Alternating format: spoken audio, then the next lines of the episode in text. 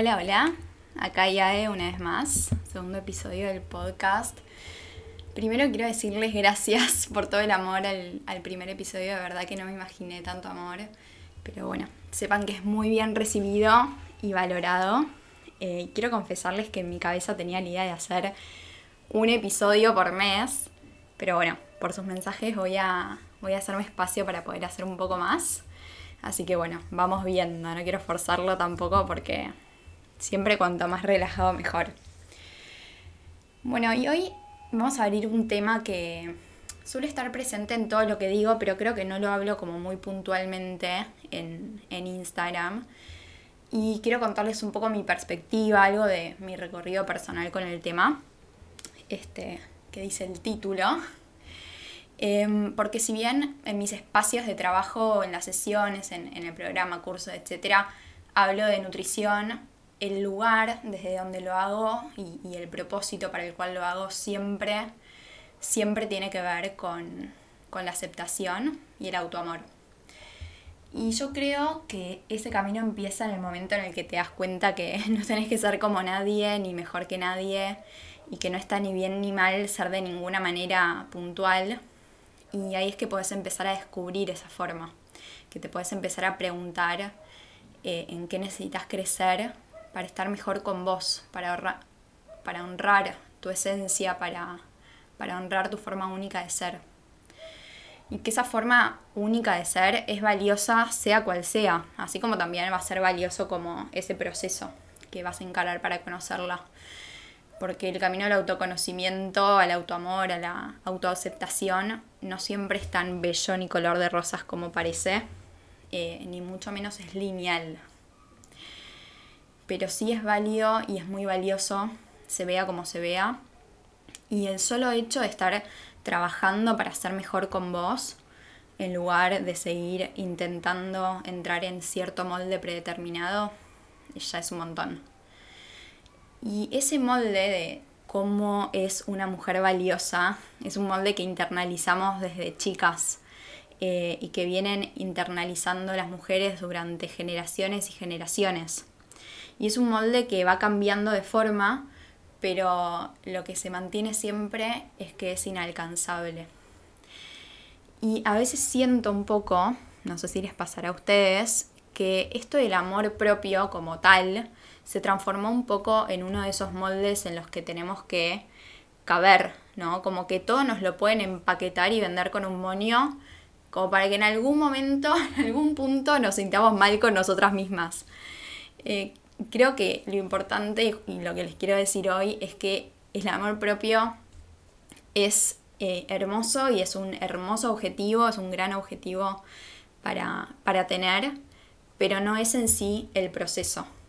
Y, definitivamente no es un lugar al que llegas y como, ay, bueno, listo, ya me amo, me amo y todo, hermoso, listo, ya pasó. Eh, no, es un trabajo continuo y no sé si en algún momento Ojalá sí, pero no sé si en algún momento se ve como imaginamos. Me parece que, el amor propio en realidad es como mucho más, más real y más crudo y, y menos perfecto que como nos lo quieren pintar. Y es un trabajo continuo y es una práctica continua y siempre vamos a tener días en los que nos gustamos más y días en los que nos gustamos menos o que estamos más o menos de acuerdo con nosotras mismas pero creo que como que lo importante es tener en mente que el objetivo no es gustarte siempre, sino respetarte.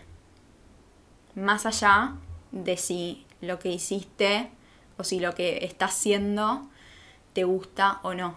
Y con esto, aceptar y abrazar también que el amor propio no es algo para intentar hacer perfecto. Hoy puntualmente dentro de este gran tema que es el crecimiento personal y el amor propio, quiero que hablemos de la aceptación corporal y quiero que hablemos de la aceptación corporal con nombre y apellido, ¿no? Alrededor del tema, ¿no? Eh, así que me voy a meter de lleno un poco a dar mi punto de vista sobre algunas frases que escucho, que escuché, que me han dicho y que yo me he dicho a mí misma eh, hace un tiempo. Como por ejemplo que no me puedo aceptar porque todavía no tengo el cuerpo que quiero, que no me puedo aceptar porque tengo que bajar de peso, o que no me puedo aceptar, que no puedo aceptar mi cuerpo porque no me gusta mi cuerpo, o que me cuesta aceptar la diversidad corporal, aunque sé que el ideal del cuerpo perfecto es algo a lo que nunca voy a llegar. Esa la tuve que leer porque fue literalmente una frase que me dijeron hace poco cuando estaba hablando del mundo de las dietas y de la cultura de la dieta y de, de esto de perseguir la pérdida de peso. Eh, y fue una frase que me mandó una de ustedes. Y si bien creo que hay diferentes cosas por aceptar de nosotras mismas, hoy quiero como meterme más puntualmente en qué significa la aceptación corporal y qué no significa.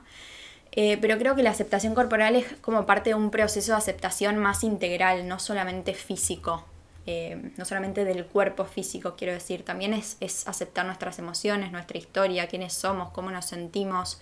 Y esto me parece fundamental porque a veces pensamos que, justamente, ¿no? Que para lograr la confianza, la seguridad, el autoestima, lo que tiene que cambiar es mi cuerpo.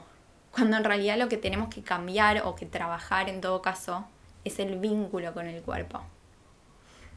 La industria y la cultura detrás de la inconformidad corporal nos hizo creer que funciona como un poco de esta forma. Cuando tenga el cuerpo que quiero, voy a poder hacer lo que quiera porque ya voy a ser una persona más confiada, más segura y más feliz. Y el problema con esto son dos en realidad. El primero es que nunca alcanza, porque la inconformidad no tiene que ver con lo que se ve, sino con cómo se percibe, con el vaso medio vacío. Y el segundo es que cuando eh, la libertad se encuentra al final del camino, después de haber alcanzado determinado resultado, es un camino que va a estar acelerado por la ansiedad de querer que llegue cuanto antes, lógicamente. Y, ese cuerpo que quiere que llegue cuanto antes ese resultado para sentir esa libertad, para sentir esa confianza, para sentir esa seguridad que cree que ese determinado cuerpo le va a traer, va a ser un cuerpo que va a estar gobernado por el sistema del estrés. La ansiedad es síntoma del estrés, donde hay ansiedad y estrés. Un cuerpo gobernado por el estrés es un cuerpo que se drena, como un barco que, quema sus propias maderas para, mantenerse a flote. Eh, ya vamos a hablar más en profundidad de, del estrés y del mecanismo físico del estrés y sus impactos en el cuerpo, pero lo que quiero que, vayan sabiendo eh, es que de hecho hasta científicamente es contraproducente para el deseo de bajar de peso en sí mismo, porque las hormonas del estrés crónico hacen que el tejido adiposo eh, o sea, que, se aumente el tejido adiposo, que las hormonas del hambre aumenten.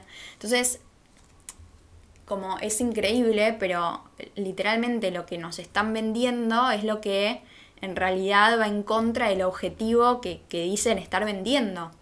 Eh, y, y, ese es el beneficio principal de la cultura de la dieta y de la industria de la dieta. Que pienses que vos estás fallando, que tu cuerpo está mal, que tu cuerpo no responde y que cada vez que te sientas menos consumas más. Ahora, algo que también me preguntan seguido es, ¿ya está mal querer bajar de peso? ¿Está mal querer cambiar algo de mi cuerpo? Y te cambio la pregunta porque no la tengo yo esa respuesta, porque para mí no hay cosas que estén bien o cosas que estén mal, em, pero lo que, lo que te invito, lo que las invito es como que reflexionemos acerca de esa misma pregunta.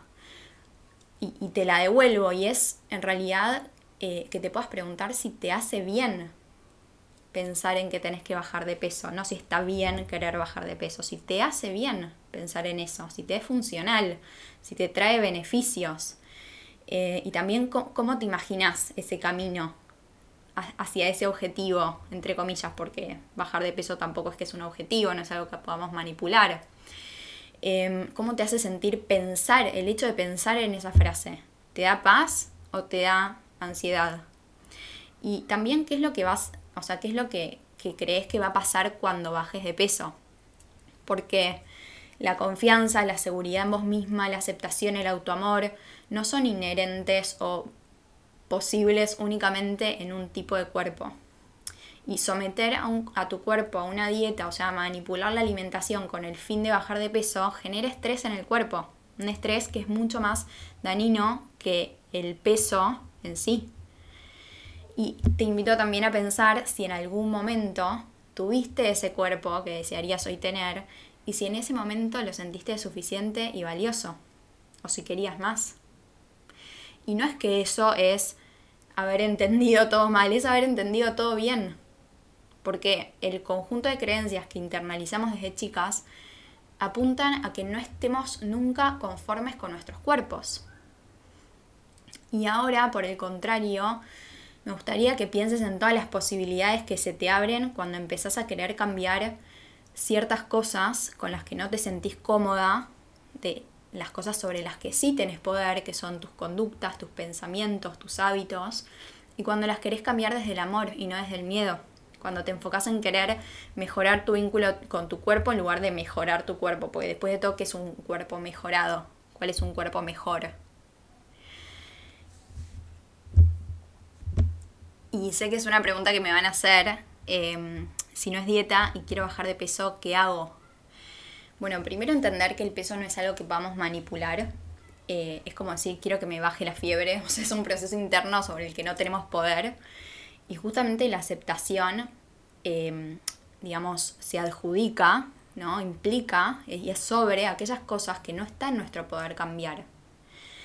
Pero donde sí tenemos poder de acción es en aprender, por ejemplo, a nutrirte a conciencia, a escuchar a tu cuerpo, a conocer tus emociones, a gestionar tus emociones, eh, sin estar recurriendo a la comida, a disfrutar de tu alimentación, a manejar tus niveles de estrés, ansiedad y sacándote la exigencia de tener que estar cumpliendo sí o sí con ciertas reglas o con cierto tiempo o que te estén controlando eh, como cada gramo o cada comida o cada semana.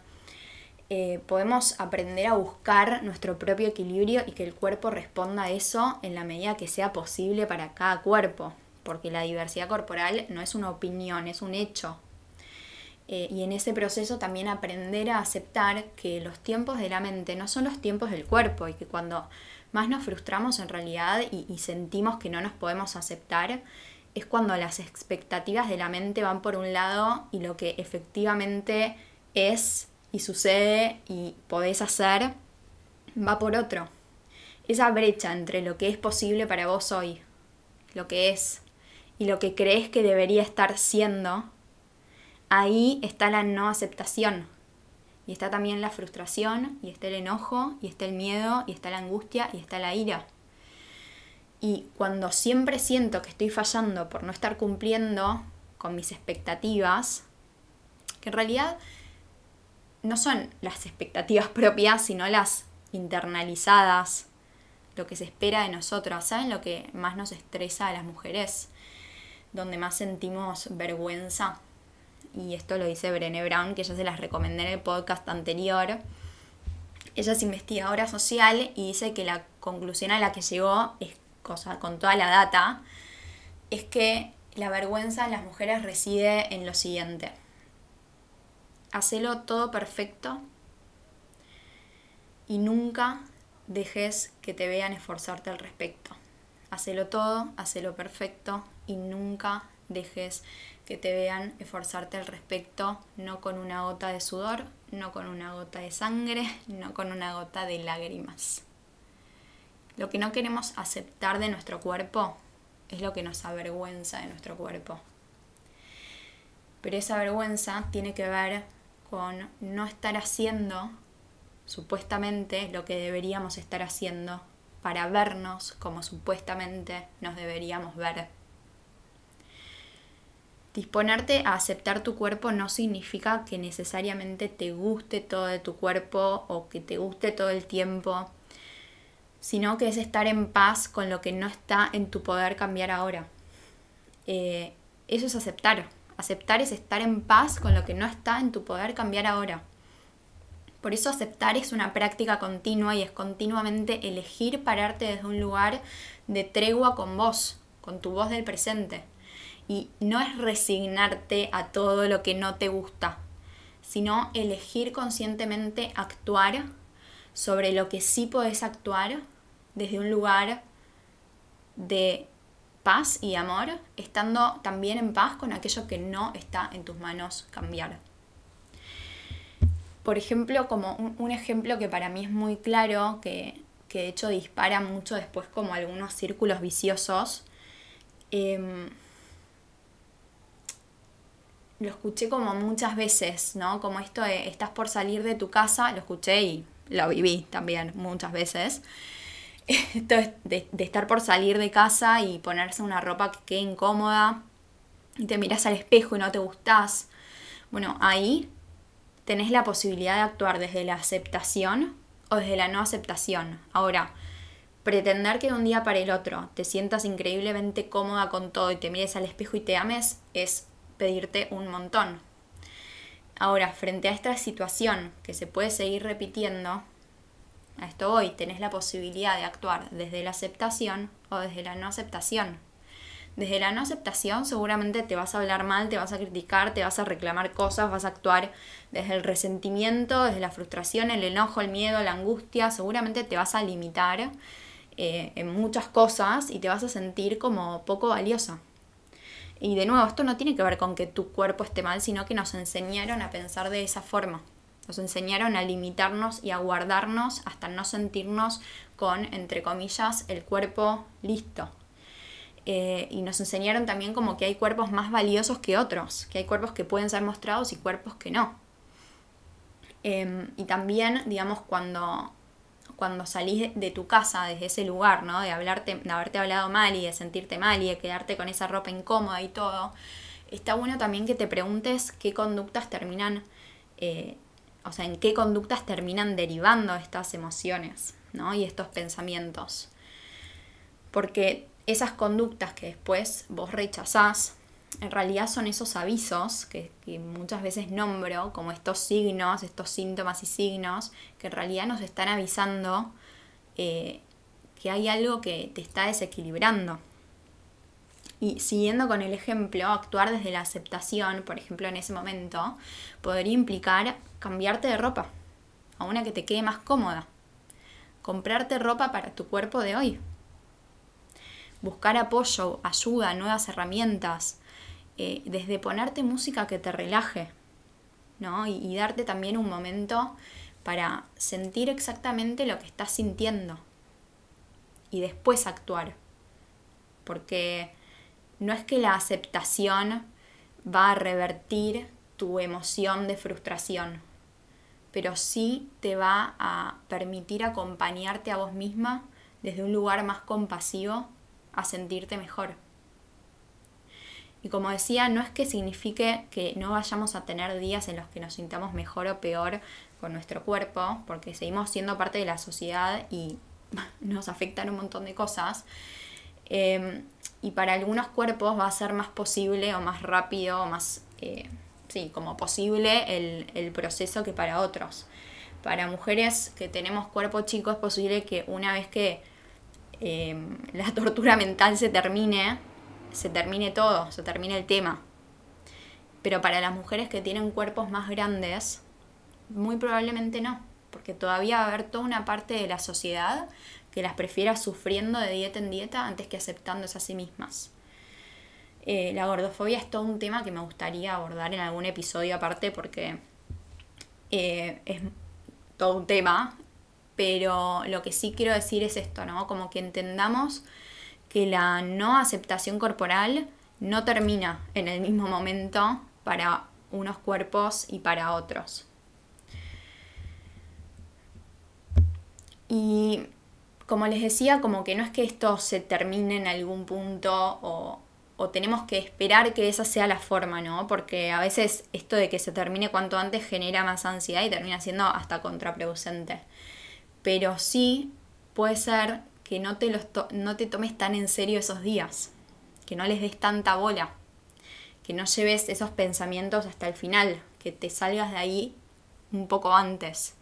Por eso también recomiendo tanto meditar, para empezar a ser conscientes de los pensamientos que te aparecen cuando te miras al espejo, porque solo siendo consciente de ellos y aceptándolos tal como son, es que vas a poder empezar a discernir de dónde vienen, ¿Para qué te lo seguís diciendo? ¿Qué emociones generan en vos?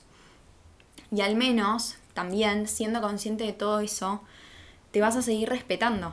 Porque independientemente de cómo se vea tu cuerpo hoy o de cómo sientas tu cuerpo hoy, seguís siendo valiosa y digna de respeto. Y ese respeto a tu cuerpo no tiene que ver con cómo se ve, tiene que ver con lo que tu cuerpo hace por vos, por todo lo que te banca, todo lo que te bancó y, ahí sigue. Cuando accionas desde el respeto a tu cuerpo, construís una relación eh, de cuidado mutuo, como una base más sólida, más cómplice. Y no hay amor sin cuidado, no hay cuidado sin respeto y no hay respeto sin reconocimiento y sin gratitud. Y mm, algo que por ahí estaría bueno que hagas es en algún momento escribir en algún lugar, en algún cuadernito donde, donde sea, mandármelo a mí si querés, algo que le agradezcas a tu cuerpo que no tenga que ver con cómo se ve, sino con lo que hace por vos. Y de este respetarte también van a surgir eh, los límites para con otros y para con vos misma. Esas conductas con las que hoy necesitas decirte basta, pero no un basta malo, como un basta de cada pedo. Es un basta de, che, esto no está bueno y tengo que salir a buscar herramientas porque sola no puedo. Y eso es aceptación también. Aceptar que sola no estás pudiendo. Y es un montón.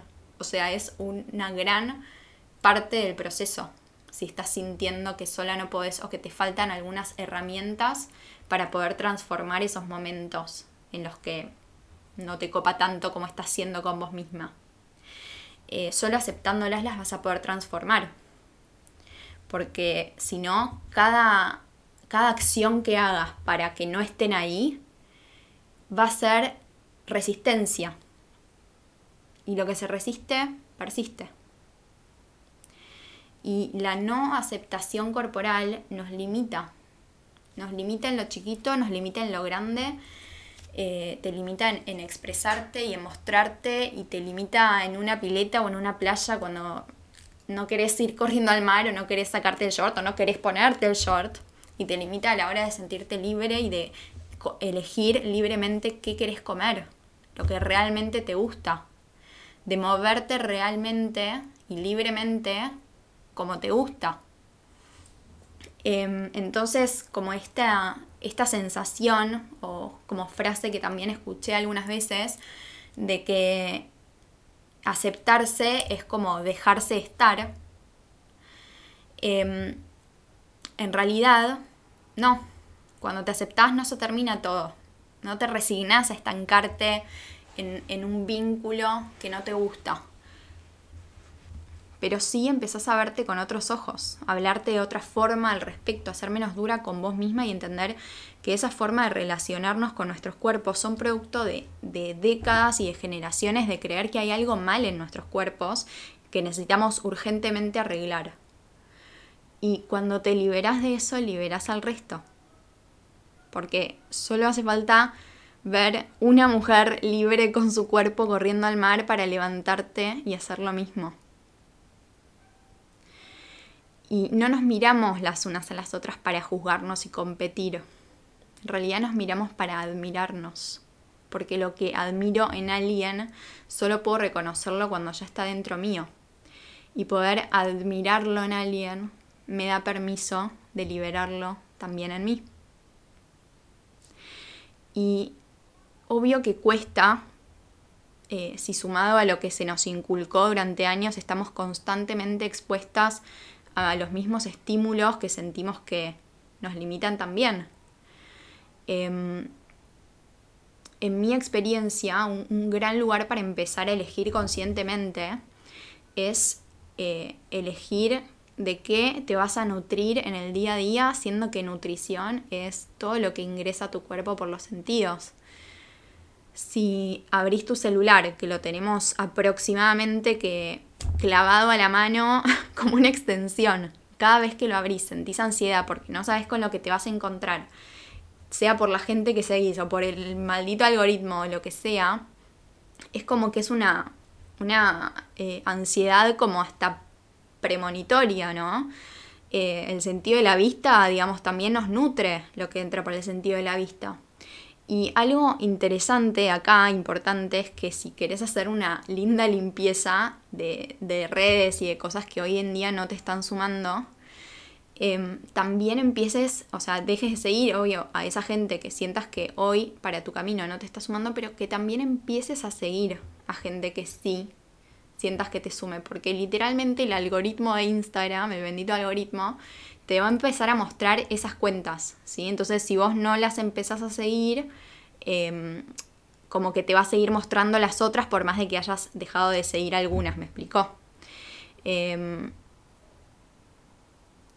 y además de, eso, o sea, además de, lo que entra por el sentido de la vista, las conversaciones que mantenés. Y la más importante, la conversación que mantenés 24/7 en tu cabeza. Hablarte bien a pesar de que no estés exactamente en el lugar que querés estar. Personalmente, hace unos años, para mí mirarme al espejo y hacer body check que es esto de chequear ciertas partes del cuerpo. Eh, algunas les sonará conocido.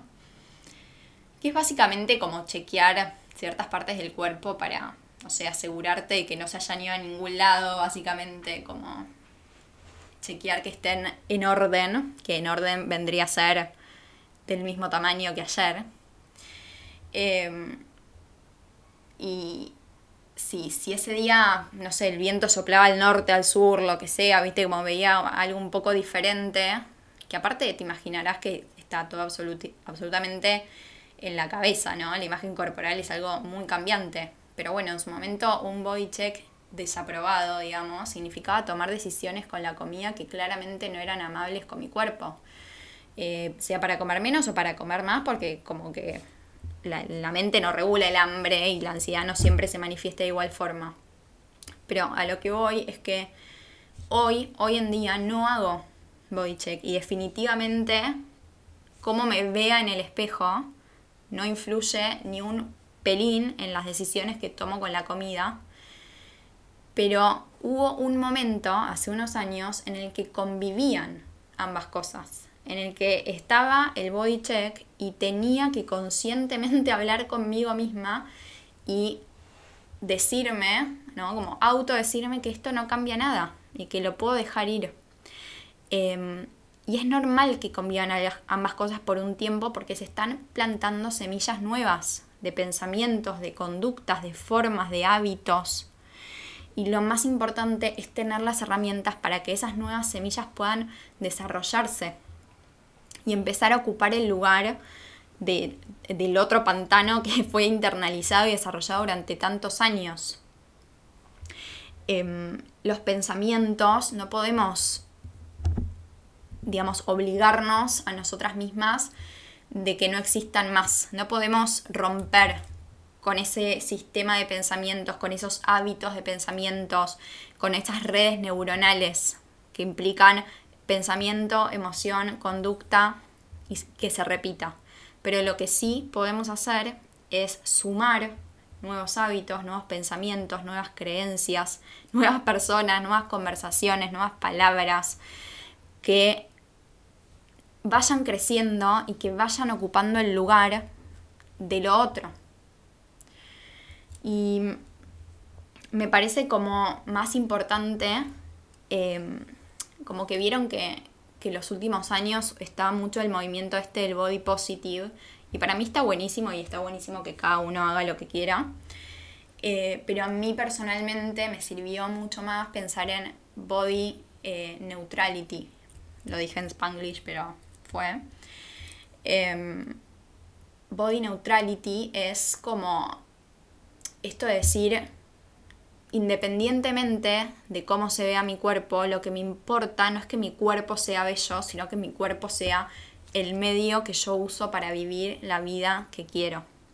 Y me parece más importante que deje de ser un tema porque en realidad como que el body positive de última también sigue, o, el mal uso del body positive, mejor dicho, eh, como que sigue incitando a observar cuerpos y a opinar sobre cuerpos. Eh, o a observarlos, ¿no? Como que, que el cuerpo sea el centro. Y un poco se termina generando esta presión que decía al principio de sentir que nos tenemos que amar en cada minuto del día, del momento del cuerpo, como que tenemos que amar cada centímetro del cuerpo. Y no sé si es amar lo que tenemos que hacer o, decir que cada centímetro de nuestro cuerpo es bello, sino agradecerle y respetarlo más allá de cómo se vea.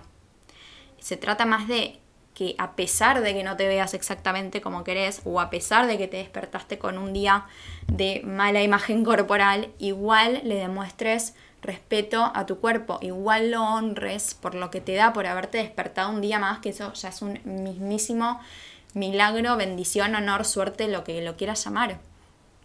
Pero no, toda, no, es algo que todas las personas tienen la posibilidad de decir, que buen día, un día más. Y creo que esto del body neutrality también nos saca un poco la presión de tener que estar buscando la forma de amar a nuestro cuerpo todo el tiempo y de nuevamente como llamarnos a silencio en los momentos en los que no nos sentimos bien. Porque la vergüenza no resiste ser hablada, dice Brené Brown. La amo, la voy a nombrar siempre. Pero la vergüenza no resiste, no resiste ser hablada, no resiste em, ser compartida. En el momento en el que yo hablo de lo que me avergüenza, eso se disipa. Porque aparece la empatía.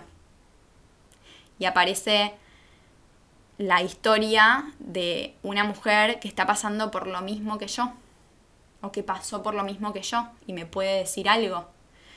Eh, si todos hacemos de cuenta como que está todo bien o no nos importa o estamos todos supuestamente haciendo una dieta que nos tiene chochas y todo va perfecto, perfecto, perfecto y sin que se note el esfuerzo, quedan muchos temas eh, fuera de la mesa por trabajar. Y esto de, no tener que estar buscando la forma de amar a tu cuerpo todo el tiempo también te da la posibilidad y el aire para capaz hoy en día también ocuparte de otras cosas que para vos capaz son más importantes que el, el cuerpo en sí, cómo se ve el cuerpo en sí. Como por ahí empezar a aceptar tus emociones, empezar a aceptar tus conductas, tus pensamientos, tu forma de ser, más que seguir enfocándote en el cuerpo. Y eso también es válido y por eso digo como que no hay una sola forma de encarar este camino al, autoamor, al amor propio, a la aceptación. Y mm, el cuerpo, como, como les decía, como lo veo yo, es un medio y como tal, sí, es importante cuidarlo y respetarlo y nutrirlo desde el amor, pero no como camino a la perfección, sino como parte de valorar y agradecer tu experiencia en este mundo como un medio más para darte la posibilidad a vos misma de empezar a vivir eh, la vida que querés. Y por más de que el amor propio, como dije al principio, es un poco para mí una utopía, como que no sé si se llega a ese momento tan de plenitud, eh, porque no hay nada más lindo que poder ser humano cuando sos humano y permitirte ser en todas tus aristas, en todos tus espectros, eh, con todas tus emociones. Pero poder empezar un camino de aceptación y de autoamor es a mi forma de verlo en sí mismo un acto de amor. Como siempre, quiero que me cuenten qué se llevan, quiero que me cuentes eh, qué resonó con vos del capítulo, del episodio. Em, ¿Qué te pareció? ¿Qué pensás? ¿Qué... Sí, ¿qué pensás? Si cambió algo en vos escuchando esto. Y una vez más, gracias por estar del otro lado, por acompañarme, por permitirme acompañarte en este tiempito. Nos vemos en el próximo episodio de Revolución del Bienestar. Un beso grande.